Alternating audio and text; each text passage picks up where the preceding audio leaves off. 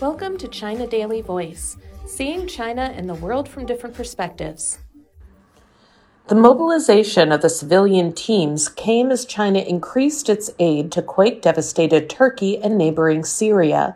The death toll in the two nations had reached more than 11,000 as of Wednesday, according to the Associated Press. A magnitude 7.8 earthquake caused devastation in Turkey and neighboring Syria at 4:17 a.m. local time on Monday and was followed by a magnitude 7.5 quake at 1:24 p.m. along with hundreds of aftershocks.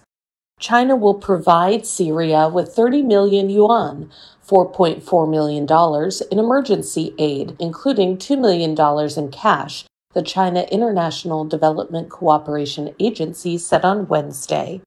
The agency announced on Tuesday it will send a first tranche of 40 million yuan in emergency aid to Turkey. Among the civilian teams that left for Turkey on Wednesday was Blue Sky Rescue, a nonprofit Chinese search and rescue organization.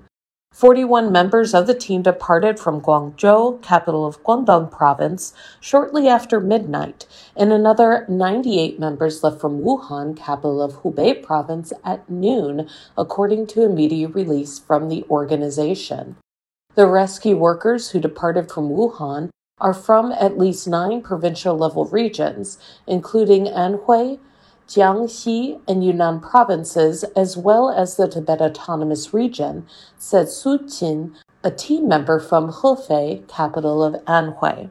We got in touch with Chinese chambers of commerce in Turkey and local emergency management authorities, Su said, adding that they would meet them in Turkey to discuss what help was needed.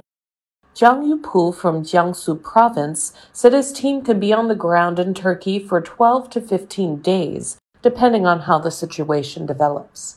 We will try our best to search for and rescue survivors, said Jiang, who also joined relief work after a magnitude 8 earthquake hit Wenchuan, Sichuan province in 2008. The Zhejiang rescue team, Ram Union, has already sent a group of eight rescue experts to Turkey. A second group of 14 rescuers has also been dispatched and is expected to arrive on Thursday, according to the NGO. The Amity Foundation has also sent a team of around 60 to Turkey.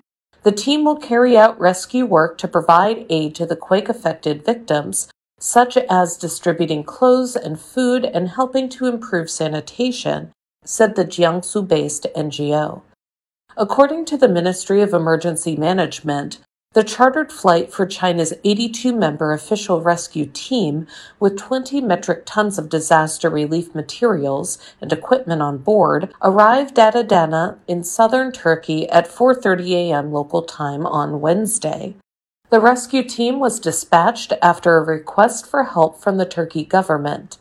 In addition to equipment for search and rescue work, communications and medical treatment, the team also has four rescue dogs.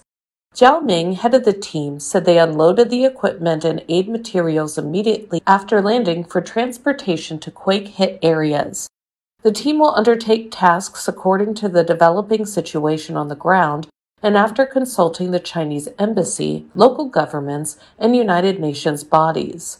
With certification from the UN as an international heavy urban search and rescue team, the Chinese team consists of high quality, well equipped personnel, said Wang Mo, the team's deputy head.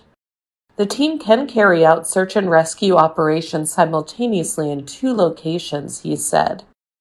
Overseas branches of Chinese companies are also lending a helping hand.